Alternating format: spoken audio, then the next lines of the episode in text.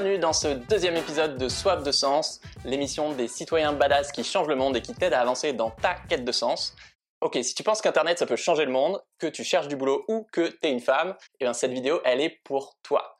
Aujourd'hui, on va parler des exclus du numérique, mais aussi d'empowerment et de la quête de sens du mec incroyable qui est juste à côté de moi, Frédéric Bardot de Simplon. Salut Frédéric, ça va? Bonjour, bonjour à toutes et à tous. Alors vous savez pas encore peut-être, mais ce mec il fait des trucs de ouf. Simplon, c'est le plus grand réseau d'écoles qui forme gratuitement des chômeurs au métier du numérique pour leur trouver des jobs. Donc en gros, si je me trompe pas, si tu habites à la campagne, que tu es au chômage et que par exemple tu es une femme, euh, et la tech c'est souvent un milieu qui est très masculin, donc c'est pas forcément facile de percer, et ben Simplon, il te propose une formation où à la sortie tu as un diplôme équivalent Bac plus 2, et si tu deviens développeur par exemple, bah, en moyenne tu peux avoir un salaire annuel de 42 000 euros brut. Tout ça euh, pour moins cher qu'une baguette de pain. Non mais allô, parce que c'est gratuit quoi. Absolument. Moi je me demande, est-ce qu'il y a des gens qui se disent, attends mais c'est trop beau pour être vrai, est-ce que c'est une arnaque en fait? Il y a plein de gens qui pensent que ça n'existe pas et que c'est pas pour eux et qu'il y a une histoire de bizarre dans l'histoire. Ouais, tu te dis, il y a Anguille sous roche et bah non en fait c'est juste incroyable. Qui c'est les élèves chez Simplon bah, c'est un peu tout le monde, tu l'as dit. Hein. Ça peut être une jeune femme en reconversion, ça peut être un décrocheur scolaire, un réfugié, euh, une personne de 45 ans qui est dans un plan social et qui vient de se faire virer. Donc vraiment, il n'y a pas de, ouais, il y a pas trop de sociotypes. La majorité, c'est quand même des moins de 25 ans. Ok. 60%, ils n'ont pas le bac. Donc euh, ça donne un peu une idée du portrait, mais on peut ne pas avoir le bac et avoir déjà travaillé, avoir 45 ans. Ouais. Et il y a 40% de femmes. Donc euh, ça aussi, c'est anormalement élevé pour une école d'informatique. Et en plus, c'est aussi où vous êtes implanté qui est assez euh, surprenant. Oui, c'est sûr qu'on n'aurait jamais l'idée de, de mettre une école euh, à Pont-en-Royan, dans le Vercors, à Opter-sur-Drône, dans le sud de la Charente, ou dans un quartier politique de la ville, ou à Nouméa, ou en Polynésie. C'est-à-dire qu'on se, on met nos écoles là où il y a les gens qui ont besoin de nous et qui ont besoin de trouver du taf. Sinon, c'est trop facile de tout faire dans les grandes villes et puis, euh, et puis d'attendre que les gens traversent la rue euh, en costard ou pas. Bah oui, tout simplement. Bah oui. Donc vous êtes implanté sur des territoires fragiles, donc là où par exemple il y a beaucoup de chômeurs, ou dans des quartiers défavorisés, ou en ruralité, mais aussi les dom-toms, et même à l'international, en Afrique quoi. Enfin, Ouais, en Inde, euh, voilà, au Liban, euh, dans un camp de réfugiés en Jordanie aussi. euh. Ah, je, je suis trop excité par ce projet là. Je vais, je vais essayer de me calmer, mais maintenant que vous avez compris le concept de Simplon, je voudrais euh, revenir un peu en arrière. Est-ce que tu peux nous raconter ta Saint-Valentin de 2013 Et c'est pas parce que je m'intéresse à sa vie amoureuse, vous allez comprendre pourquoi. Bah, effectivement, j'ai euh, donné des cours au CELSA, qui est une école de com qui dépend de la Sorbonne, et j'avais eu des étudiants euh, particulièrement brillants, boursiers, euh, qui avaient plein de bonnes idées, et euh, ils ont demandé à me voir le jour de la Saint-Valentin 2013. Et je leur ai demandé si ça pouvait pas attendre, parce que forcément la Saint-Valentin, on a tous beaucoup de choses à faire, hein, euh, qu'on cherche à avoir une Valentine ou un Valentin ou qu'on en ait déjà une. Mais ils m'ont dit que c'était tellement urgent qu'il fallait absolument qu'ils me voient euh, le lendemain. Et donc je leur ai dit, bah, le seul créneau c'était avant que j'emmène mes enfants à l'école, à 7h du mat. Et euh, c'était plutôt des oiseaux de nuit, plutôt des geeks euh, qui restent un peu les yeux collés devant les ordinateurs un peu tard le soir. Et ils m'ont dit tout de suite OK pour 7h du matin. Donc là je me suis dit, oulala, ça doit être... C'est vraiment important. hein. Ok. chose. Et le lendemain, ils m'ont raconté euh, l'histoire du Simplon. Donc euh, ça s'appelait pas Donc ça Simplon. vient de l'idée. Absolument, ouais, c'est pas mon idée, Simplon, maintenant c'est moi qui dirige le projet, mais euh, c'est vraiment une idée qui a germé dans leur esprit et ils ont voulu la tester euh, sur moi en premier. Et donc ils ont fait, je pense, bonne pioche parce que moi ça m'a tout de suite intéressé, même si j'avais énormément de questions qui sont Ouais. souvent les mêmes que les gens se posent quand ils entendent parler de Simplon, comme tu l'as dit, comment c'est possible d'apprendre à coder si euh, rapidement, pour comment ça se fait que c'est gratuit, c'est bizarre, euh, Ouais. est-ce que les femmes ça code aussi bien que les hommes, enfin j'avais plein de stéréotypes et plein de questions. Donc le soir, euh, au lieu d'aller au resto avec ta chérie, t'as fait. euh, alors en fait, euh, non, désolé, je vais faire un business plan ce soir, c'est ça? Non, j'ai attendu deux jours. C'est une erreur que je regrette pas d'avoir fait. Mais effectivement, non, non, le soir, je me suis consacré à la Saint-Valentin. Mais c'est vrai qu'assez rapidement, je lui ai dit qu'il y avait peut-être une nouvelle idée euh, qui allait nous accaparer. Et elle fait Oh, encore une C'est vrai que vous avez créé Simplon la même semaine que Xavier Niel, donc le milliardaire, a lancé l'école 42, qui est un projet au départ euh, assez similaire. Oui, ouais, complètement. Il y a eu une génération spontanée hein, dans un mouchoir de poche là en quelques semaines. Il y a eu l'école 42, il y a eu le wagon aussi, qui est une super école. C'est vrai que ça nous a mis un coup au moral quand il a annoncé qu'il mettait 10 millions d'euros de, de sa poche euh, pour faire exactement la même chose que nous. Mais Ouais. Heureusement, c'est pas exactement la même chose et surtout, il y a de la place pour tout le monde parce qu'il y a plein de gens géniaux qui euh, ont besoin de ce genre de formation. Donc en fait, il y a de la place et maintenant on travaille Ouais. avec eux depuis euh, Oui. presque 7 ans. Donc euh, Tu te rappelles le moment où tu as appris qu'il allait lancer 42 en même temps que vous, Simplon Ah oui, on était sur un canapé, rue du Simplon, donc dans le 18e. On a commencé à recevoir des SMS. C'était les gens à qui on avait parlé du projet qui nous Mais t'as vu le truc là qui vient de se lancer? Il vous a piqué l'idée euh mais Non, mais c'est très drôle, hein, parce que même quand on s'est implanté à l'étranger pour la première fois, c'était exactement dans les mêmes villes que 42. Donc il y a eu euh, la Roumanie, et puis après il y a eu l'Afrique du Sud, et euh, en blaguant, j'ai dit, mais ce mec nous espionne en fait. Et donc je lui ai envoyé un mail, parce que les gens qui sont un peu geeks ont le mail de Xavier Niel, et c'est lui ah qui répond à tous ces mails. Et donc je lui ai envoyé un mail en disant, mais arrête de copier son nom. et il m'a répondu tout de suite en disant Je ne te copie pas, j'ai autre chose à faire. Et deux, si on a les mêmes idées, c'est bon signe pour toi. il a répondu tout de suite. Pourquoi est-ce que toi, ça te tient autant à cœur de combattre cette fracture euh, numérique? Bah, c'est vrai que moi je suis pas dans la cible de Simplon, hein. je suis pas un exclu, chômeur, j'ai jamais été demandeur d'emploi, j'ai pas d'un, un milieu modeste mais pas euh, pas avec une grosse fragilité. En revanche, quand j'ai euh, touché à internet et que j'ai commencé à avoir des compétences, j'ai vu le booster que ça a eu sur moi. Je me souviens, j'étais stagiaire dans une agence de com et en fait j'ai commencé à beaucoup m'intéresser à l'ordinateur connecté qui était à côté de moi, qui était le seul de la boîte et je suis passé de stagiaire à expert en deux semaines. Donc ils m'ont fait une carte de visite avec marqué cyberconsultant. Donc j'imagine la grosse blague quand même. J'ai toujours regardé cette truc.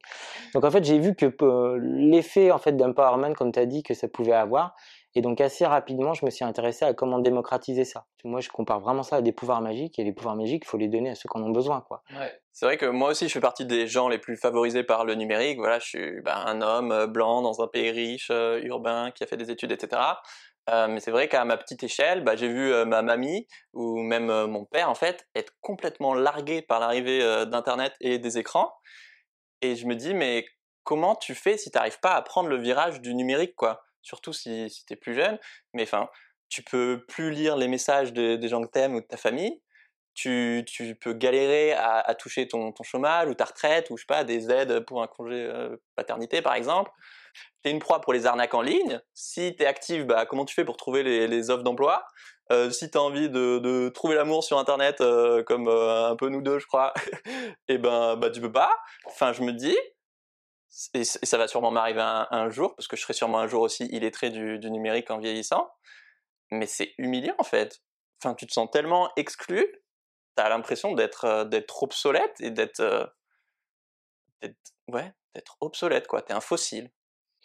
Ouais, ouais, et puis tu n'accèdes pas à tes droits, et puis tu vis pas dans une société, effectivement, tout est numérique, pour le coup, tu te sens complètement déclassé, et ça vient s'ajouter à d'autres exclusions. Ouais, euh, souvent tu cumules. Alors que ça peut jouer comme ça a joué pour moi, ou les gens qui passaient à Simplon comme un booster, bah, ça peut être un truc qui t'enfonce encore plus. Et ça, c'est vrai que c'est impossible parce que, euh, au-delà de l'accès, hein, il faut quand même avoir une connexion et un ordinateur ou un smartphone. Une fois que tu as ça, et tout le monde n'a pas ça malheureusement, Là, par contre, le champ des possibles, il est largement ouvert. Et donc ça, priver euh, les gens qui en ont le plus besoin de ça, je trouve ça vraiment une, une injustice au carré, quoi. Et c'est pas que, euh, là j'ai parlé de ma mamie, mais c'est pas que les seniors. Enfin, t'as plein d'actifs ou, ou d'étrangers qui parlent pas forcément super bien français. C'est 90% des gens qui n'ont pas accès à Internet n'ont pas le bac. Donc c'est, ouais, si déjà t'es pauvre, t'es déjà un public fragile, en fait, euh, bah boum, ça en plus comme inégalité. Quoi. Ouais, c'est pas une question d'âge, hein, parce qu'en fait, on parle souvent des seniors qui sont soi-disant plus illettrés du numérique que les jeunes. C'est vrai sur certains usages, mais en fait, en termes d'illettrisme numérique, les jeunes, ils ont des vrais problèmes aussi, parce qu'ils sont très consommateurs. Ils ont des usages très segmentés, donc ça va être la vidéo, les jeux, des choses comme ça, sans les caricaturer. Par contre, ils savent pas du tout euh, comment ça marche, remplir un formulaire, utiliser un traitement de texte, faire un CV, répondre à une offre d'emploi, avoir les codes pour écrire un email à un employeur. Et ça, ça les pénalise vraiment. Donc c'est pas parce qu'on est un dingo ou une dingote de TikTok qu'en fait on n'est pas un peu illettré du numérique pour des usages professionnels. Et donc ça, c'est une contre-vérité. Les digital natives, euh, bah, pour le coup, c'est un peu une contre-vérité sociologique. Hein. Euh, c'est pas parce qu'on est jeune qu'on est geek. Il y a, cette stat qui m'a choqué, où euh, d'après une étude du Crédoc, il y a 13 millions de Français qui utilisent peu ou pas Internet. Enfin, c'est énorme, quoi on parle de, de millions Un Français sur, euh, sur 5, sur Absolument, Et donc dans les actes du quotidien, dans des choses qui paraissent banales à n'importe qui, effectivement, ils sont en difficulté. Donc ça les empêche d'accéder à leurs droits et d'être des citoyens de plein droit. Et comme justement c'est souvent, bah, comme on l'a dit, les gens déjà les, les plus fragiles qui, qui, subissent encore plus cette peine, et que de, de l'autre côté, bah, Internet et le numérique, ça avantage des gens euh, bah, qui sont déjà favorisés, donc des hommes blancs éduqués, etc. Est-ce que c'est une forme de lutte des classes numériques? On l'a dit, il y a beaucoup de gens qui le disent et je pense que c'est assez vrai. Il y a aussi une lutte des classes économiques et sociales et elle est vraiment effectivement empirée par, euh, les inégalités euh, numériques et les inégalités d'usage, d'équipement, d'accès. Euh. donc moi, ça me, je reprends complètement l'idée de la lutte des classes. Si vous connaissez un peu la tech, bah, clairement c'est compliqué d'être une femme dans, la tech. Est-ce que tu as des exemples de, de sexisme que tu as pu observer, toi, de, de femmes dans la tech? Bah, il y en a plein. Il y a l'autocensure euh, des jeunes filles, mais on parle souvent des, de l'autocensure, mais l'autocensure, elle, elle, n'est pas toute seule, quoi. Bah c'est souvent euh, ton père ou ta mère ou ton conseiller d'orientation ou ton conseiller Pôle Emploi qui te dit, bah non, euh, meuf, c'est peut-être pas trop pour toi le numérique, peut-être que c'est pas la bonne idée, peut-être que tu devrais changer d'idée. Et ça, c'est vraiment, ça, c'est vraiment scandaleux parce qu'effectivement, non seulement il n'y a pas de de différences génétiques euh, dans la possibilité de faire du numérique, mais en plus on se rend compte que c'est très culturel. Tu l'as dit, nous on est à l'étranger dans pas mal de pays. Euh, quand je vais au Maroc, en Inde euh, ou en, en Côte d'Ivoire, bah, il y a plus de femmes dans nos promos que d'hommes. Donc ah c'est le contraire. Donc on voit bien que c'est complètement culturel. Parce que dans ces pays, le rêve de tout père de famille, c'est que sa fille, elle travaille dans l'informatique. Pourquoi? Parce que c'est propre, sûr, euh, elle peut travailler de chez elle, elle peut avoir des activités euh, annexes et notamment euh, s'occuper de la famille, etc. Et c'est extrêmement bien payé. Souvent, il y a des bus qui viennent les chercher, qui les amènent dans, dans, les, dans les entreprises informatiques. Enfin, c'est vraiment. il y a aussi une pression familiale, mais plus dans l'autre pour, sens. Qui joue dans l'autre sens. c'est ouf. Ok. Mm. Et des exemples de machisme, il y en a plein. Hein. Ça va des écoles d'ingénieurs informatiques où les toilettes sont pas mixtes. Ça existe encore? Genre, il n'y a pas de toilettes pour les filles? Non, il y a des toilettes non mixtes ou des images de je sais pas de Lara Croft nue euh, euh, dans les DSI enfin je veux dire il y a des trucs c'est vraiment ça paraît tellement d'un autre âge mais en fait on a plein plein de témoignages comme ça. Ouais. tu racontais l'histoire de d'une d'une femme qui voulait candidater chez Simplon et qui, qui a dû se reprendre à, à, quatre fois auprès de son conseiller Pôle Emploi mm. avant qu'il accepte de, de, transmettre son offre quoi parce que lui il était là bah non euh, meuf c'est pas pour toi la tech quoi. ouais ouais et il y a aucune malveillance de sa part c'est juste qu'on a tous des stéréotypes bah hein, on est, tous bourrés de stéréotypes et c'est vrai que pour le coup on se dit que c'est pas forcément le meilleur euh, le meilleur moyen pour une femme de faire carrière et c'est vrai que c'est difficile comme les hommes sont majoritaires et qui euh, lâchent pas trop l'affaire en règle générale, mais il y a une surreprésentation dans l'informatique. Hein, on parle du syndrome de la schtroumpfette dans les départements informatiques. Pourquoi? Parce que la schtroumpfette, elle est seule. Il y en a qu'une de schtroumpfette. Et ben dans les dans les DSI informatiques, souvent il y a une. C'est vrai ça. C'est hyper sexiste les schtroumpfs en fait. Ah bah oui, ça c'est très très sexy. Ah, Et d'ailleurs en plus c'est vraiment une caricature la schtroumpfette. Elle passe son bah, temps avec un miroir. Euh, voilà. Oui. Ouais. Donc ça c'est une schtroumpfette euh, geek. Ouais, voilà, c'est ça. Ouais. Ou, euh, je sais pas, ou, ou avec un métier d'homme, un pompier. Bah oui, oui, carrément. Et c'est intéressant parce que tu sais que, euh, on va en parler juste après, mais vous, faites vachement d'efforts pour qu'il y ait un pourcentage élevé de femmes dans vos, dans vos formations. Euh, mais même dans ces cas-là, les, les mecs osent pas, enfin, ou pensent même pas en fait à, à, demander de l'aide aux femmes. Oui, oui, complètement. Souvent, effectivement, on a des formateurs qui nous disent qui constate qu'il y a aussi des biais de genre, même à Simplon, où on les ambiance complètement dès le début, on forme nos formateurs aux questions de genre et on sait que les filles sont les bienvenues. Et effectivement, euh, pour pas avoir l'air bête par rapport à d'autres euh, collègues masculins, en fait, ils vont avoir du mal s'ils sont bloqués à aller demander à une meuf de les dépanner. D'accord. Ok. Oui, c'est pas forcément, elle est pas assez intelligente, c'est bah, c'est un peu la honte. Quoi. Ouais, c'est la pression sociale. Hein. Mais par contre, on n'a pas de débordement, puisque tout le monde est quand même dans un, une atmosphère bienveillante, et heureusement. Et du coup, justement, chez Simplon, vous faites quoi du coup pour, euh, pour l'empowerment des femmes et l'inclusion des femmes dans, dans le numérique? Ben, C'est le plus gros programme de Simplon, hein, c'est euh, presque un million d'euros par an. Donc, euh, voilà. Et on galère pour avoir 38%. Donc ça, euh, pour vous qui nous écoutez, qui nous regardez, ça paraît surréaliste, mais pour avoir 38%, il faut galérer et dépenser des... Là, c'est principalement des femmes hein, qui t'écoutent. Hein. Ah bah alors, eh ben, candidater à candidater, il y a les liens dans la description. Ouais. Donc on commence en école primaire, au collège, on fait des sensibilisations, on forme les conseillers Pôle emploi, les conseillers mission locale, les orienteurs. On a des messages à destination des parents aussi, parce que souvent c'est euh, le père ou la mère qui disent bah, Attends, l'informatique, ouais. ça va pas être pour toi. On forme nos formateurs aux questions de genre. Dans notre communication, si jamais vous regardez notre site web, nos flyers et tout ça, il y a souvent, euh, souvent des femmes, euh, voire même euh, majoritairement des femmes. Donc c'est presque pour les hommes que c'est difficile de s'identifier. Mais je pense que ça nous attire aussi des candidatures masculines, le fait qu'il y ait pas mal de femmes. Et le truc qui marche le mieux, alors qu'on faisait tout le reste avant, mais qui a tout changé, c'est qu'on fait des formations réservées aux femmes. Avant de rentrer dans les formations où il y a des hommes et des femmes. Et ça, d'avoir un espace où elles sont que entre meufs et où elles peuvent tout dire, ça, c'est vraiment, ça a libéré complètement les énergies.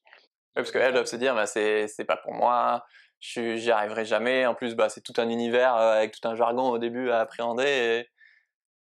Ah ouais, c'est trop bien. T'as un syndrome de l'imposteur qui est énorme, quoi. toutes les figures, hein, c'est comme dans les sciences. Enfin, il n'y a pas des Marie Curie en informatique, il y en a plein, mais elles sont pas connues comme Marie Curie. Alors qu'il y en a plein.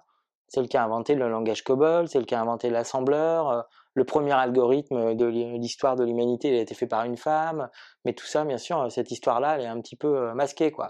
On connaît Alan Turing, euh, on connaît Zuckerberg, Steve Jobs et compagnie, mais toutes les meufs qui ont fait l'informatique, forcément, elles sont moins connues.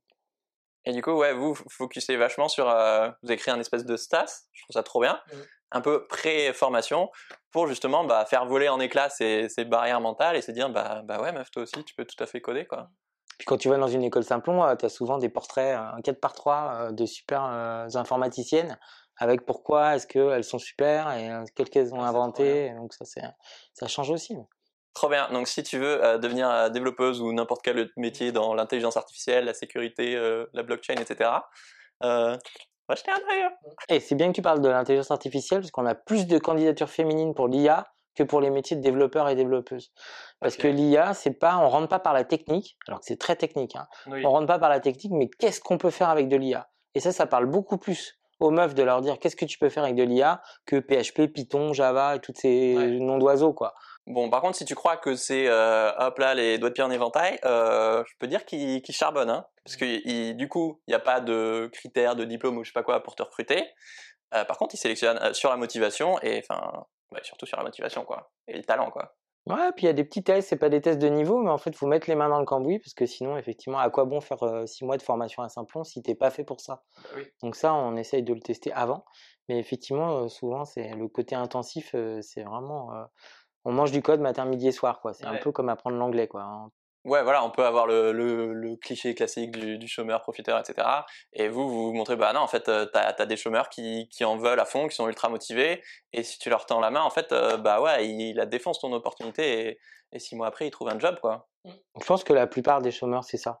Je pense que c'est vraiment l'exception. Euh, cette idée d'assistanat, elle est complètement perverse, elle correspond pas du tout à la réalité les gens, si tu les pousses à croire qu'ils ont des capacités et que tu les mets dans quelque chose qui est intéressant et avec du boulot au bout, et il y a des centaines de milliers d'emplois non pourvus dans le numérique. C'est complètement dingue. C'est de l'ordre des centaines de milliers, hein. c'est pas juste je suis marseillais. c'est vraiment des centaines de milliers qui ne trouvent pas de candidats. Je crois que tu disais c'est 40 000 développeurs en France par an qui manquent, c'est des millions à l'échelle mondiale. Enfin, qu'est-ce qu'on attend quoi? Non seulement c'est gratuit, à la sortie, tu as un super salaire, mais en plus, c'est easy de trouver du taf, quoi. Donc, clairement, à mon avis, euh, bah, tu, ouais, tu taffes comme un fou pendant, euh, bah, ça dépend, c'est variable, c'est entre 6 mois et 2 ans, je crois, les, les formations, même des plus courtes. Mais derrière, ça change ta vie, quoi. Ouais, puis il y a des bons salaires, il y a des bonnes évolutions, parce qu'un développeur junior, c'est à peu près 40 000 euros, effectivement, brut par an. Mais après, au bout d'un an d'expérience, deux ans d'expérience, les chiffres s'envolent. Et puis surtout, c'est la liberté, la flexibilité du travail je pense que c'est 50 ou 60% des développeurs travaillent euh, où ils veulent en fait. Mais effectivement, tu as raison, il faut bosser, il faut être hyper motivé. Et, euh, c'est au mérite quoi. C'est pas, c'est pas la gueule de l'emploi quoi. Non. Et au-delà de l'aspect bah, gagner, bien gagner sa vie et faire une belle carrière, bah, c'est surtout des gens qui à la base sont, bah, sont exclus du numérique et souvent de, de la société quoi. Donc en termes d'insertion sociale, enfin c'est ouf. Enfin imagine t'es es réfugié, enfin c'est hyper galère d'être juste d'avoir des potes français quoi. Mmh. Et bah puis la mixité, tu as raison, parce qu'on a parlé des meufs, des réfugiés, des personnes en situation de handicap, et nous, on mélange tout le monde. Hein. Donc il y a tous les âges, euh, tous les sexes, euh, toutes les préférences sexuelles aussi, euh, tous les niveaux de diplôme. Il n'y a pas que des gens des quartiers ou que des zones rurales. En fait, tout ça s'est mélangé. Parfois, bah, même on rajoute des salariés, voilà, c'est ça. Mmh. Et ça, c'est la vraie France. Donc on est en train aussi de changer la sociologie du numérique. Mettre plus de meufs, plus de gens des quartiers, ça va changer aussi la manière dont le numérique est fait, peut-être les idées, les startups, parce que pour l'instant, les startups, je sais pas si tu as remarqué, mais elles résolvent pas toujours un vrai problème euh, complètement euh, stratégique, quoi. Et puis souvent, quand elles résolvent un problème, c'est un problème qui touche, euh, je sais pas, 50 000 personnes, quoi. Ouais. Le fait de ne pas avoir un taxi comme ça en claquant des doigts, c'est pas un vrai problème. Et c'est pas un vrai problème pour tout le monde. Non. Enfin, je sais pas. Ah bah c'est sûr qu'à côté de la fin dans le monde ou la crise climatique. C'est ça. Donc ça peut permettre de réorienter aussi à quoi sert le numérique. Donc c'est une formation euh, accélérée où tu t'apprends en mettant les moins les, les moins les mains dans le cambouis, c'est comme les bootcamps euh, américains. Mais du coup à la sortie, est-ce qu'ils trouvent un job? Alors ils trouvent un job à 75% dans les 6 mois, à 85 75%. Ouais. Et à 12 mois, c'est presque 85%. Donc il y en a 3 sur 4 qui passent par Simplon ou même plus après un an Mm. qui trouvent un job quoi. Ouais. Et un vrai job, hein, c'est pas un truc euh, auto-entrepreneur de machin. Non, non, non, c'est des, euh, des contrats de travail euh, avec des il bons salaires. Ouais, mm, il y a de la demande. Mais Pôle emploi, ils doivent vous adorer? Ils doivent nous adorer, mais on a mis du temps à ce qu'ils nous adorent Ah ouais. parce que faut bien dire qu'au début, on s'est lancé, on connaissait rien à la formation, rien à Pôle Emploi, et on leur parlait une langue qu'ils ne comprenaient pas. On leur disait, on va faire une formation gratuite et euh, voilà, il va y avoir Avec des réfugiés, des aveugles et des seniors. et- ça. Ah Et en fait, ce qu'on a mis du temps à comprendre, c'est qu'il fallait pas qu'on dise à Pôle emploi que la formation était gratuite. Parce que sinon, ils nous disaient, bah, si elle est gratuite, vous n'avez pas besoin de nous. On va vous envoyer des chômeurs et puis c'est tout. Et nous, on leur disait, mais non, il faut nous financer. Ah bon, bah, elle n'est pas gratuite alors. Donc, on a mis du temps à comprendre comment fonctionner avec Pôle emploi. Et maintenant, ça va super bien. Et c'est vraiment des gens. euh, Il y a sûrement plein de choses à critiquer, comme sur euh, plein de choses, comme l'éducation nationale, etc. Mais c'est des gens qui font un boulot Ouais, extraordinaire. c'est plus la machine que les gens dedans, Ouais, hein, le voilà, problème. mais vraiment les conseillers, tout ça, on peut tomber sur des conseillers euh, qui sont pas géniaux, mais que c'est vrai d'un banquier, c'est vrai d'un vendeur de légumes ou je sais pas quoi. Mais euh, vraiment, ils font un travail de folie, et ils sont passionnés par ce qu'ils font et ils essaient de le faire du mieux possible et c'est pas évident. Est-ce que tu as une histoire ou une anecdote euh, de, ou plusieurs d'ailleurs, de, de personnes qui sont passées euh, chez Simplon et qui t'ont marqué? Ouais, j'en ai plein. Hein. Je t'ai dit, il n'y a pas de portrait robot, mais je me souviens de Yacine. Il avait 17 ans, donc c'était à peine s'il pouvait rentrer à Saint-Plon. Il est venu par la mission locale de Clichy-la-Garenne. Et je pense qu'en 8 ans, c'est le meilleur développeur qu'on ait eu. Une autre aussi, bon, euh, c'est une auxiliaire de puériculture. Euh, qui en avait un petit peu, ouais, bah voilà. Et en fait, a 45 ans, euh, un petit peu, euh, elle plafonnait un peu dans son activité, elle avait envie de changer. Et dans son, dans sa crèche ou dans son organisation, en fait, elle s'est mise à faire des trucs sur Excel. euh, et elle a commencé à faire des macros, etc. et là, elle a touché aux macros et au VBA. Et là, elle s'est dit, mais attends, c'est vachement bien ce truc. Et elle a compris que c'était de la programmation, alors qu'elle le faisait sans le savoir. Et après, euh, et elle aussi, c'est pareil, c'est une, elle a eu quasiment 100% à assertif. Donc voilà, on Excel, ça change des vies. Hein. on a eu des, je sais pas, des, euh, des bûcherons, euh, on a eu des réfugiés syriens aussi incroyables, ou, euh, un Soudanais aussi dont je me souviens qui a monté une start-up après. Et à la base, j'imagine que la plupart, ils auraient bah, pas forcément imaginé bosser dans le numérique, quoi. Souvent, c'est vraiment des purs, euh, purs débutants, donc des gens qui avaient même une idée préconçue du métier. Après, il y a le, le truc inverse, hein, c'est-à-dire qu'un développeur ou une développeuse, c'est quelqu'un qui reste derrière un ordinateur et qui va passer son temps à chercher des bugs. hein. Ouais. Donc, ce que je veux dire, c'est qu'il faut avoir la vie qui va avec, il faut aimer aussi. Mais par contre, ça donne tellement de, de, de pouvoir, de salaire, de liberté. C'est assez surprenant la transformation que ça fait sur les gens. Et quand tu me dis euh, combien de gens trouvent du travail après Simplon, c'est 75%, mais ça rend pas compte euh, de ce qu'on vient de se dire, de la transformation que ça fait sur les personnes. Ouais. Il y a des gens qui, même physiquement, se redressent et euh, ils arrivent, ils sont tout euh, genre, excusez-moi de vivre, euh, je suis trop nul et compagnie. Et à la fin, ils ont, ils pitchent, je sais pas, ils ont des projets, ils ont envie de bouffer le monde, quoi. C'est vraiment super. C'est vrai que c'est super. C'est la meilleure récompense. Donc si tu connais des gens au chômage, peut-être en galère de thunes ou, ou à la campagne ou enfin tout ce qu'on a dit, bah n'hésite pas à leur partager leurs vidéos parce que si ça se trouve, bah tu peux changer leur vie juste en, bah, en leur faisant découvrir bah, Simplon et que bah ouais, des fois ça se joue à aussi peu de choses que ça quoi. Je te mets les, liens de toutes leurs formations en description si, tu veux le partager, enfin pour toi ou pour d'autres d'ailleurs. Moi ma question c'est comment est-ce que nous on peut agir pour un numérique plus inclusif? Les gens qui regardent cette vidéo. Le numérique, ça se partage. Et plus tu le partages, en fait, plus il y a une culture numérique et donc plus on peut utiliser le numérique pour faire des trucs intelligents. Parce qu'après, si on est tous chacun sur notre écran à cliquer sur des trucs ou à regarder des vidéos, le numérique, ça sert à autre chose. Ça peut vraiment euh, changer le monde. Moi, j'en suis persuadé, ça l'a déjà fait largement. Et nous, on a distribué aussi 20 000 tablettes dans les EHPAD parce que pour le coup, bah, les gens étaient coupés, les visites étaient interdites à cause du Covid. Et donc, il y a des gens, il y a même des gens qui sont morts sans pouvoir dire au revoir à leur famille parce qu'ils n'avaient pas d'outils de communication. C'est complètement dingue. Donc ça, effectivement, c'est important de, de défendre ces usages-là. On entend souvent, ah bah non, moi je suis nul. Ou genre, ah bah non, non, non, mes enfants, oui, mais alors moi non, euh, ou je sais pas quoi, ou je suis pas capable. Ou, euh, non, c'est pas vrai. On est tous capables, c'est un outil qui a été créé pour nous, par nous. On s'est convaincu que c'était devenu compliqué, mais ça l'est pas compliqué. Tu dis que vous êtes des bisounours du numérique. notamment face aux géants de la Silicon Valley. Pourquoi? Bah parce qu'on pense vraiment que le numérique, ça sert à changer le monde. C'est-à-dire que c'est vrai que nous, on n'est pas sur l'histoire du business, on est complètement dans le numérique responsable, on fait attention à ce que le numérique soit accessible aux situations de handicap, on parle beaucoup de l'impact écologique du numérique.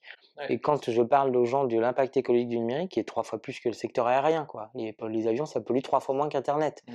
Donc voilà, l'impact écologique du numérique, quand tu dis ça à des geeks, qui te disent non, ça va, c'est bon, euh, enfin ça va. Bah non, c'est pas bon en fait. J'avais pas réalisé, mais effectivement, euh, le choix du vocabulaire, bah effectivement le cloud, le nuage numérique. Euh... Ah, c'est pas du tout dématérialisé le numérique. Mais ça donne trop cette impression. Mmh, mais je pense que c'est pas. Mais non, enfin, c'est que des serveurs et des, des tubes. Ouais, c'est du matériel, c'est des terres rares, des métaux, euh, c'est le sang des Africains dans les mines du Congo. donc tout ça, c'est très concret. Pourquoi est-ce qu'on dit programmer ou être programmé? Il faut choisir quand tu fais que utiliser quelque chose, bah, c'est la chose qui t'utilise en fait. C'est un peu euh, ce que moi me dit mon père avec les voitures. Malheureusement, j'ai pas fait du tout la même chose, mais moi je sais pas réparer une voiture, donc je suis dépendant de mon garagiste. Et, euh, là, quand la voiture va être autonome, non seulement on saura pas la réparer, mais en plus c'est elle qui va décider euh, de comment elle fait. Bah, c'est un peu pareil pour le numérique. Soit tu l'utilises, soit tu sais comment il est fait, donc tu as appris un petit peu à, le, à le programmer soit en fait tu vas le subir, donc c'est toi qui vas être le produit. Donc après, ce que ça c'est intéressant, mais c'est peut-être un peu extrémiste parce qu'en fait, on n'a pas tous vocation à être développeur. Tu vois, c'est pas parce que comme moi, j'ai pas vocation à réparer des, des voitures. On n'est pas tous obligés d'être garagiste quand on a une voiture. Par contre, savoir comment ça marche, avoir des bases, ce que c'est que la programmation, savoir que c'est une langue pour donner des ordres à des machines qui nous obéissent après. Ça, c'est pas mal de se dire qu'on peut donner des ordres aux machines. Parce que souvent, les gens disent ah, c'est plutôt les machines qui nous donnent des ordres, quoi. Et après, ça aide aussi à penser que bah, c'est pas l'ordinateur qui bug, c'est la personne qui a fait le programme ou toi-même qui le fait bugger. Donc pour le coup, c'est pas l'ordinateur. L'ordinateur, c'est un tas de métal euh, qui obéit à des ordres. Donc ça, c'est bien de savoir qu'on a la main aussi. Ouais. Quand on faisait des ateliers pour enfants, souvent on commençait par deux questions. La première, c'était euh, euh, qu'est-ce qui est le plus intelligent, une machine, ou, enfin un ordinateur ou un humain? Et en fait, 90% des enfants, ils répondent à un ordinateur parce que ça bat des gens aux échecs, au go et tout ça. Mais en fait, non. En fait, c'est pas, il n'y a pas d'intelligence. C'est un humain qui l'a programmé, quoi. Voilà. Et après, on leur disait, est-ce que c'est plus facile pour les garçons ou pour les filles, les ordinateurs? Et ils répondent souvent pour les garçons. Mmh. Et c'est là où on commence à, creuser un peu le problème, là. J'aime bien cette idée parce que bah, moi, ce qui m'intéresse vraiment, c'est bah, tout l'empowerment, comment t'aides les gens à devenir davantage acteurs de leur vie et euh, bah, de la société et de l'intérêt général. Mmh. Et il y a vraiment cette idée que, comme on est consommateur euh, euh, je sais pas, des grandes marques en général, bah on est aussi très consommateur du numérique sans forcément être acteur et sans forcément comprendre euh, l'envers du décor, quoi. Et c'est pas seulement programmé. Hein. Moi, j'ai cinq enfants et donc euh, il y en a aucun qui code. Et quand j'ai expliqué à mes enfants ce que c'était que Wikipédia, en fait, ils sont tombés de leur chaise parce qu'ils s'imaginaient pas qu'il pouvait y avoir une encyclopédie en ligne qu'ils utilisent tous les jours pour faire des copier-coller, notamment, qui soit où quand tu repères une erreur, tu peux la corriger, etc savoir comment ça marche, savoir comment c'est fait, savoir que tu peux être acteur et que tu peux toi aussi euh, apporter ta pierre et que tu n'es pas juste obligé, euh, comme la télé, en fait, euh, de prendre le flux et puis de, si n'es pas content, tu zappes, quoi.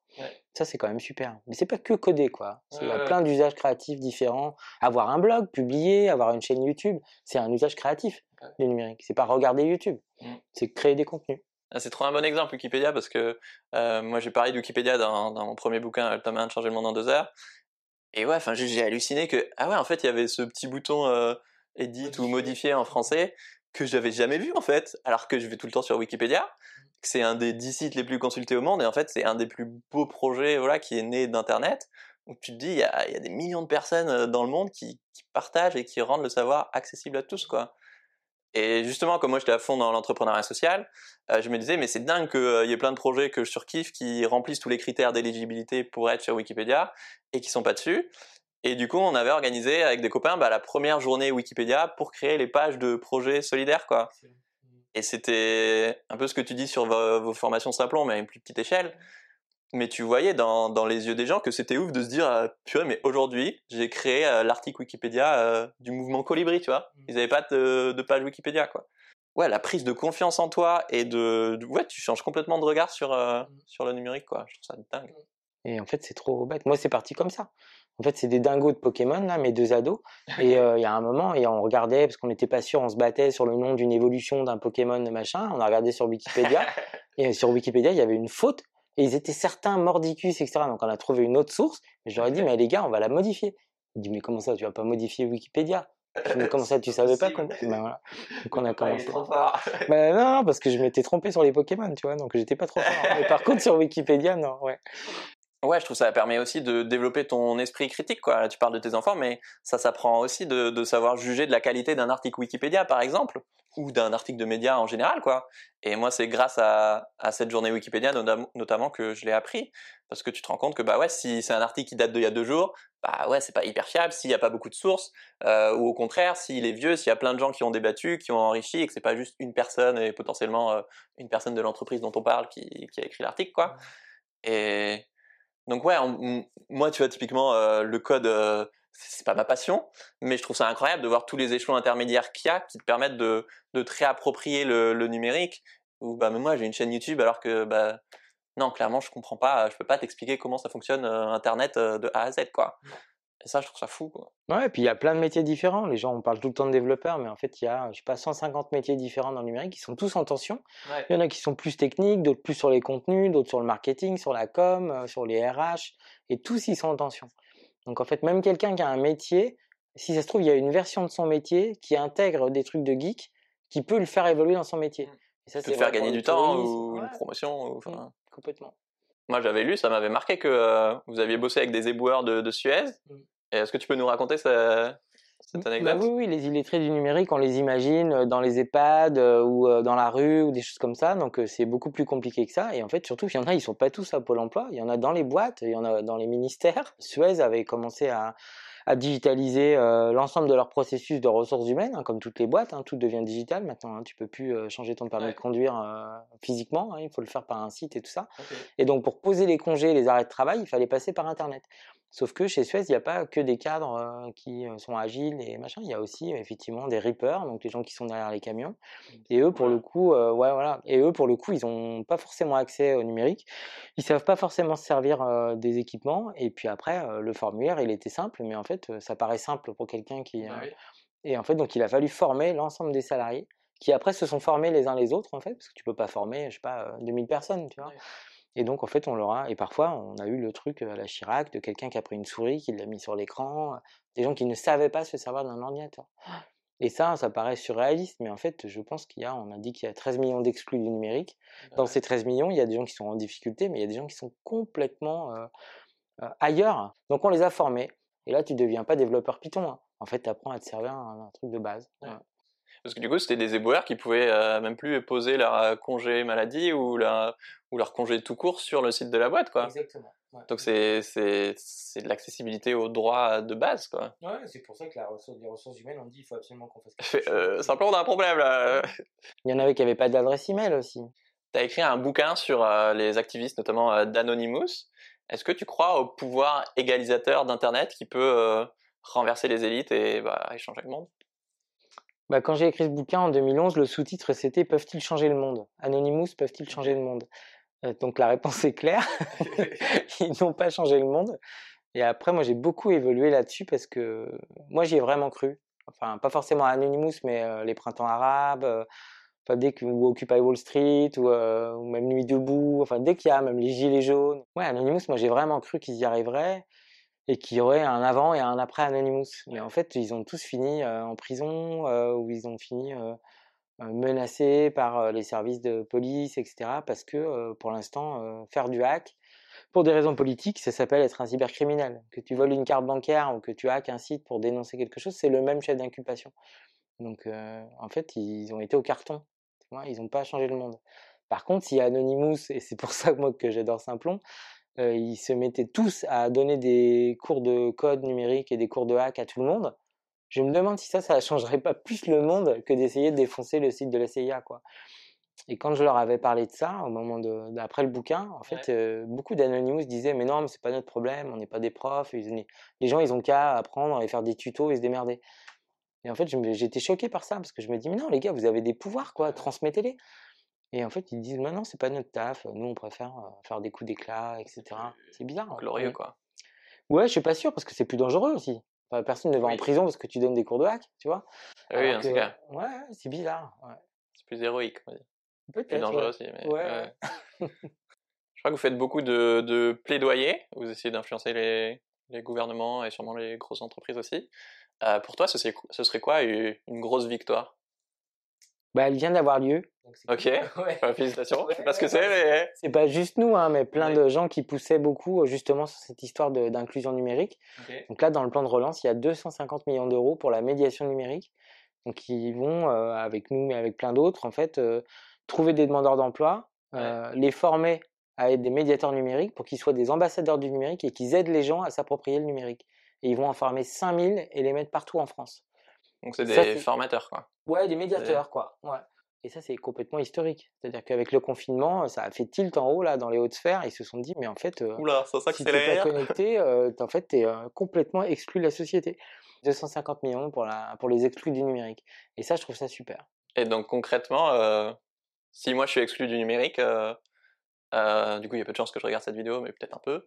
Euh, qui je vais voir? L'idée, c'est pas que tu ailles dans un lieu et que quelqu'un fasse à ta place, et bien moi c'est bon, c'est je t'ai dépanné, maintenant ciao. C'est qu'en fait, on t'apprenne et que tu plus besoin de revenir dans le lieu, que tu deviennes autonome. Et ça, on manque de bras, et on manque de bras bien formés. Là, il va y avoir 5000 personnes, des ambassadeurs avec des t-shirts ambassadeurs du numérique, euh, près de, de n'importe quel point, dans des maisons France Service, dans les mairies, dans le pôle emploi. Et eux, ils seront ultra bien formés, ils seront payés pendant deux ans par l'État. Donc ça peut aussi être un autre job. Absolument. Devenir un ambassadeur du numérique. Ambassadeur du numérique, ça mmh. s'appelle.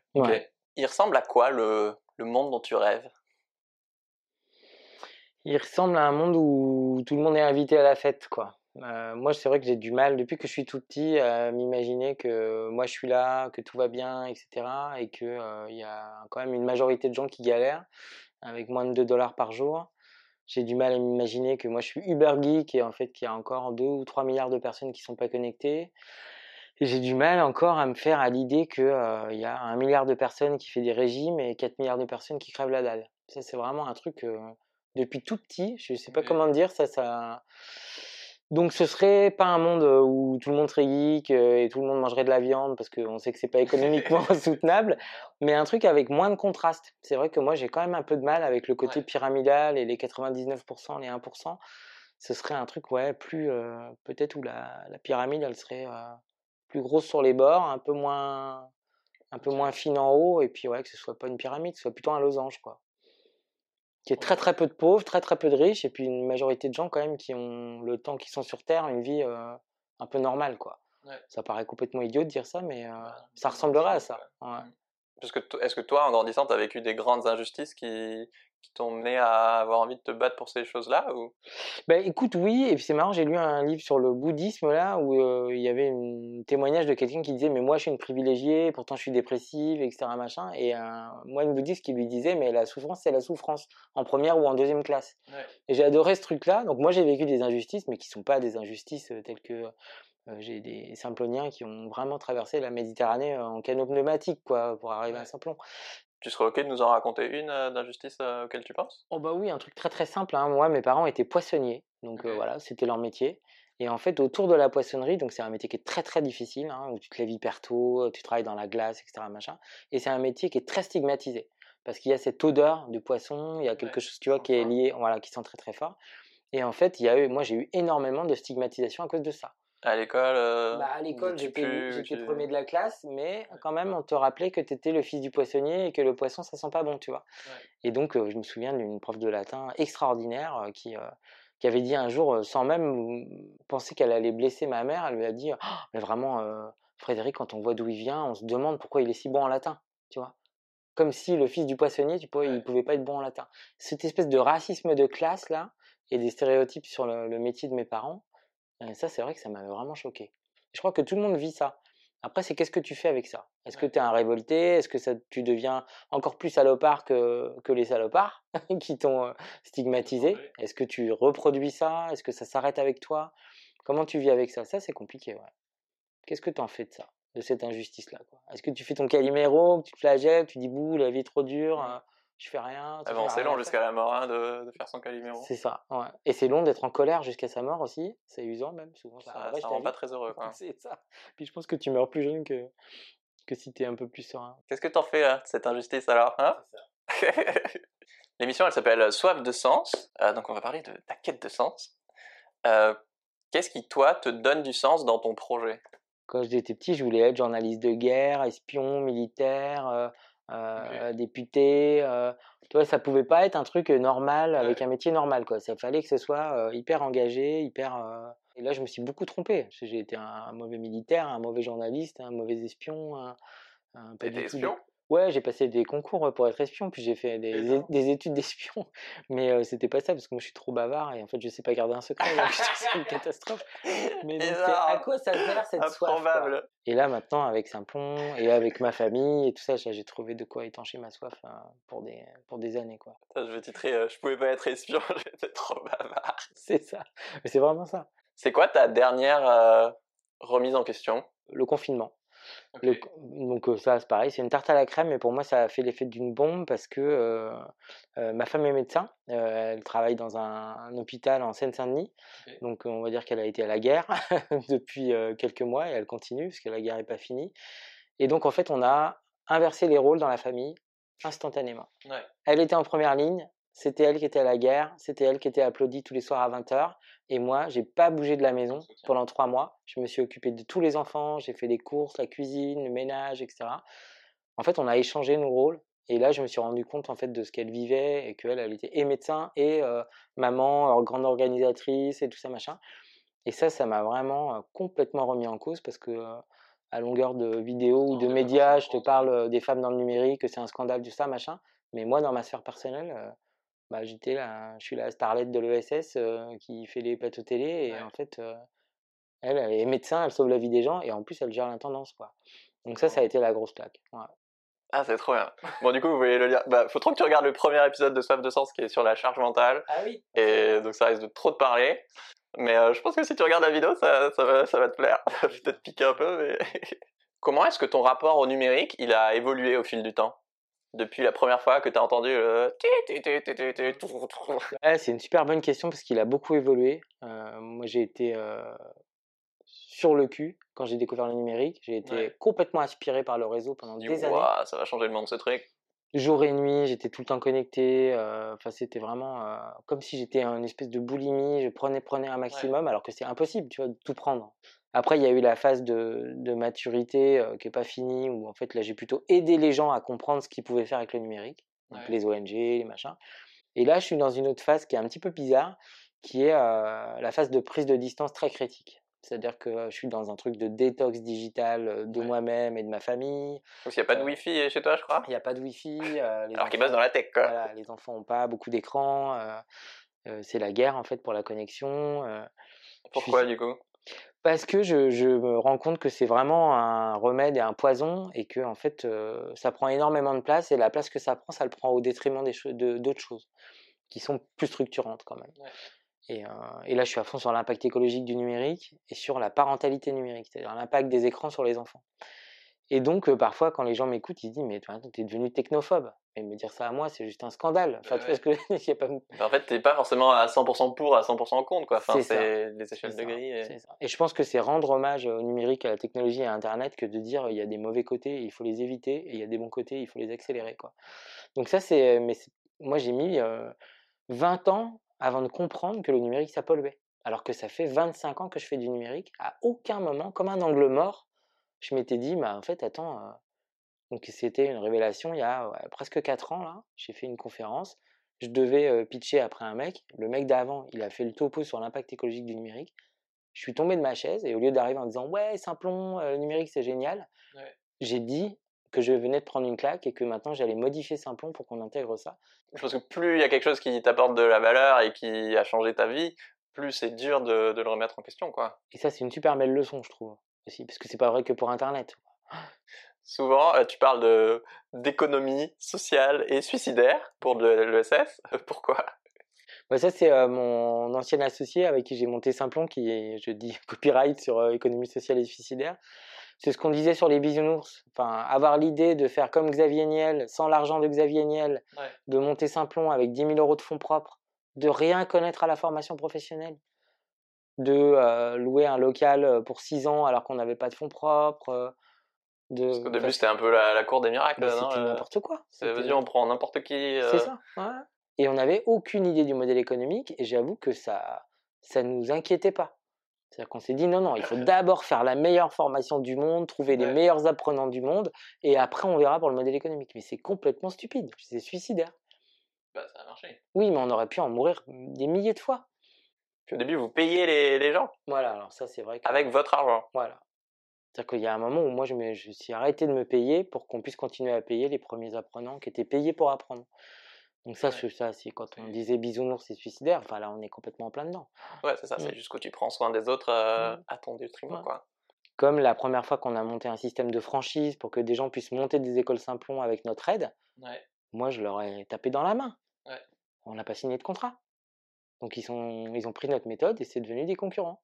Ah ouais? Bah oui, parce que pour moi j'étais sur la confiance, c'était super, ils voulaient faire la même chose que nous. Tu te dis, ah, là tu vois le bisounours Ouais. suicidaire quand même. C'est fou. C'est fou. Bon après c'est notre marque de fabrique, hein. on est un peu moins bisounours maintenant, on fait gaffe, mais et on est un peu moins suicidaire parce qu'il y a 300 personnes euh, qui sont salariés Ouais. de Simplon et qu'il y a plein de gens qui comptent sur nous. Mais, mais c'est vrai que je dis ça parce que je veux pas oublier ce moment-là. C'est euh, pas parce que je suis nostalgique de cette folie-là, mais euh, parce que c'est cette folie-là aussi qui a fait, euh, qui doit rester quelque bah, part. qui, qui fait que, Mm. que moi j'ai en- envie de t'interviewer, et qu'il y a des gens qui auront envie de venir se former chez vous et que et que tu arrives à soulever des fonds aussi parce que bah, tu as une vision de société qui fait vibrer. Bon, alors la vraie question c'est euh, du coup, ça marche? Alors ça marche, mais c'est difficile parce que le fait que ce soit gratuit, c'est hyper compliqué. Parce qu'il faut trouver quelqu'un qui paye pour que ce soit gratuit. Parce que sinon, Simplon, c'est pas gratuit. Moi, je paye tous mes formateurs, mes formatrices.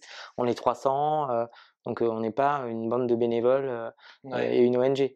Donc, c'est ça qui est compliqué. C'est qui va payer pour que euh, les apprenants ne payent pas. Donc, euh, c'est là où on est très, très créatif. parce qu'on fait, on fait payer un paquet de gens différents. Ça peut être des entreprises, ça peut être l'État, les collectivités, les, en- les gens qui collectent l'argent de la formation. Enfin, on connaît 150 façons différentes de financer euh, des simplons pour qu'ils soient gratuits. Ah, Vous initiez aussi beaucoup d'enfants au numérique? Pourquoi c'est si important? Le, le début de l'histoire, c'est qu'en fait, euh, c'est pas nous qui donnons les cours, c'est les gens qu'on forme, les chômeurs qui sont en formation à Simplon, qui donnent des cours aux enfants. Et ça, on trouvait ça génial parce que déjà pour les enfants, c'était super. On a été super bien accueillis par l'éducation nationale, hein, contrairement à ce que plein de gens pensent. Et puis surtout, on était super contents que ce soit des gens qui connaissaient pas le code il y a encore quelques semaines ou quelques mois, qui pensaient qu'ils étaient bons à rien, qui avaient quitté l'école, qui devenaient profs. Bah, Et qui transmettait. Si lui il peut le faire, bah, ou elle, moi aussi quoi. Et puis le- la confiance Ouais, que ça fierté, donne. euh, ouais. Donc ça, c'était top. Et après, bon voilà, moi j'ai écrit un bouquin sur le sujet en 2014, là, lire, écrire, compter, coder, parce que je suis persuadé qu'effectivement, si jamais tu ne comprends pas comment le numérique est fait, tu le subis. Et d'être conscient aussi, bah, on en parlait tout à l'heure, mais des effets négatifs du numérique et, et de, le, bah, de s'en servir de manière intelligente. Quoi. Puis ce que j'adore, c'est qu'à chaque fois qu'on fait des ateliers, euh, les profs aussi sont surpris parce que euh, celui qui est euh, en fond de classe, euh, le cancre, la classe SECPA ou les gens un peu soi-disant attardés et compagnie, bah, dès que tu les changes de modèle et que tu les mets sur un truc comme ça avec une autre type de logique, Ouais, et ben en fait les bah, profs c'est pas les mêmes qui brillent. Quoi. Voilà, exactement. Et ça, j'ai trouvé ça génial. Et j'ai l'image d'une, enfin le souvenir d'une classe SECPA en Guadeloupe. Et euh, le, le prof, il était, il est tombé de sa chaise. Il dit mais je comprends pas, je reconnais pas ma classe. Je trouve ça trop intéressant de voir ça comme, euh, comme une langue étrangère. En fait, c'est la deuxième langue euh, en France. Tu as le français et, et le code. quoi. Et, et de se dire, bah, forcément, le monde il a vachement changé. Maintenant, il est vachement plus numérique. Et si tu maîtrises pas cette langue, bah, forcément, tu bah, t'arrives pas à communiquer t'es es exclu. Quoi. Donc, c'est. Et comme tu le disais très bien, j'avais pas du tout pensé, mais c'est c'est aussi une autre manière d'avoir les fondamentaux de lire, écrire, euh, compter. quoi. Parce que faire du code, c'est pas coder, c'est euh, lire, écrire, compter, avoir un raisonnement, être logique, travailler à plusieurs, copier sur son voisin, euh, la créativité, euh, le travail. euh, Et puis c'est euh, se rendre compte que c'est toi qui as la main. Et ça, c'est bien en milieu scolaire hein, de dire aux gens que, que c'est toi qui peux choisir euh, et que tu peux. Ouais, que la page elle est vraiment blanche, quoi, que tu peux faire Ouais. ce que tu veux avec. Puis c'est pas quelqu'un d'extérieur qui va juger si ton truc il est bien ou pas, quoi. C'est ton code, euh, soit il marche, soit il marche pas, quoi. Et du coup, depuis euh, quelques années, je crois, maintenant il y a des ateliers de sensibilisation au numérique en- à partir du CE1, c'est ça? Ouais, du CP à la cinquième, il y a une introduction à l'algorithmique euh, avec un logiciel du MIT qui est génial. Qui est très c'est obligatoire maintenant partout? Ouais, ouais, c'est Ah, dans les programmes communs, ça s'appelle Scratch. Et maintenant, il y a une option numérique en seconde, voilà, qui est obligatoire. Donc euh, voilà. Puis après, il y a un bac numérique maintenant. Et puis. euh, option numérique en seconde Ouais. obligatoire. Ouais. Putain, je suis vraiment vieux. Ouais, bah ouais. Là, il y a forcément des gens qui regardent cette vidéo qui sont là. Purée, mais c'est pour moi. Euh, je vous mets bien sûr les, le formulaire, en tout cas la liste des formations et le site de Simplon en description. Comment est-ce que vous sélectionnez les gens les plus motivés concrètement? Bah, en fait, pour candidater à Simplon, il faut avoir des critères sociaux, parce que comme on galère à ce que ce soit gratuit, on ne va pas proposer une formation gratuite à quelqu'un qui pourrait la payer. Après, il y a la partie effectivement euh, motivation, où là, en fait, on demande euh, à passer des badges sur des sites euh, comme SoloLearn, Open Classroom, Code Academy. En fait, on demande aux gens d'aller découvrir ce que c'est, à faire des exercices hyper simples. Et donc ça, ça, tout de suite, on voit si les gens sont motivés. On leur demande de passer 30 exercices, il y en a qu'en font 150. c'est des trucs de débutants, quoi. Ah oui, oui, complètement, n'importe qui peut le faire. Donc ça, c'est juste pour voir un peu, ça donne l'unité, parce que si pendant 6 mois, tu fais un truc et tu t'es dit, ah non, c'est pas ça que je pensais, etc. Tu disais, c'est hyper intensif? Bah, il faut avoir la vie qui va avec. Parce que euh, être pendant 3 ou 6 mois euh, à temps plein, manger du code matin, midi et soir, euh, voilà, il faut avoir la vie qui va avec. Oui, il pas, pas beaucoup, je crois. Il faut pas avoir de problème de santé. Il faut avoir une solution de garde si tu as des enfants. Ça aussi, c'est un truc qu'on est en train de travailler à Simplon parce que les gens qui n'ont pas de solution de garde, c'est compliqué de faire à 9h-18h. voilà. Vraiment, c'est tout de suite, dès la candidature, si ça fonctionne ou si ça fonctionne pas. Donc après, il n'y a pas trop de débat. Là, vous en êtes à 9000 personnes formées, c'est ça? C'est ouf. Et maintenant, vous vous en formez euh, 4000 par an, je crois. Ouais, c'est ça. C'est trop bien. Mmh. Qu'est-ce qu'on peut vous souhaiter pour euh, les prochaines années? De continuer à avoir des super candidats et surtout de continuer à avoir des entreprises qui jouent le jeu d'embaucher les gens qu'on forme. Parce que c'est très facile quand tu as euh, un homme blanc bac plus 5 et euh, une jeune femme des quartiers qui n'a pas le bac, de se dire ah, la sécurité, c'est quand même de prendre. voilà. Donc, c'est pas du tout un risque de prendre des simploniens, au contraire parce qu'un un ingénieur, au bout de trois mois, il va s'embêter et il va vouloir aller gagner 20% ailleurs. les gens qui passent à Simplon, ils n'ont qu'une envie, c'est de bosser, d'être développeurs. De... Donc, c'est des gens qui sont plus fidèles et, en plus, ils sont bien formés. Donc, puis surtout, d'avoir continué à avoir des financements, que ça reste gratuit tout le temps, tout le temps, tout le temps. Si t'es encore là, bah regarde le premier épisode sur la charge mentale. Vous avez adoré, bah voilà, tu vas kiffer aussi. Euh, merci beaucoup, Fred. Merci à toi. Et bah, je vous dis à 10h, euh, dimanche dans 15 jours à 10h pour le prochain épisode. Et abonnez-vous. Ciao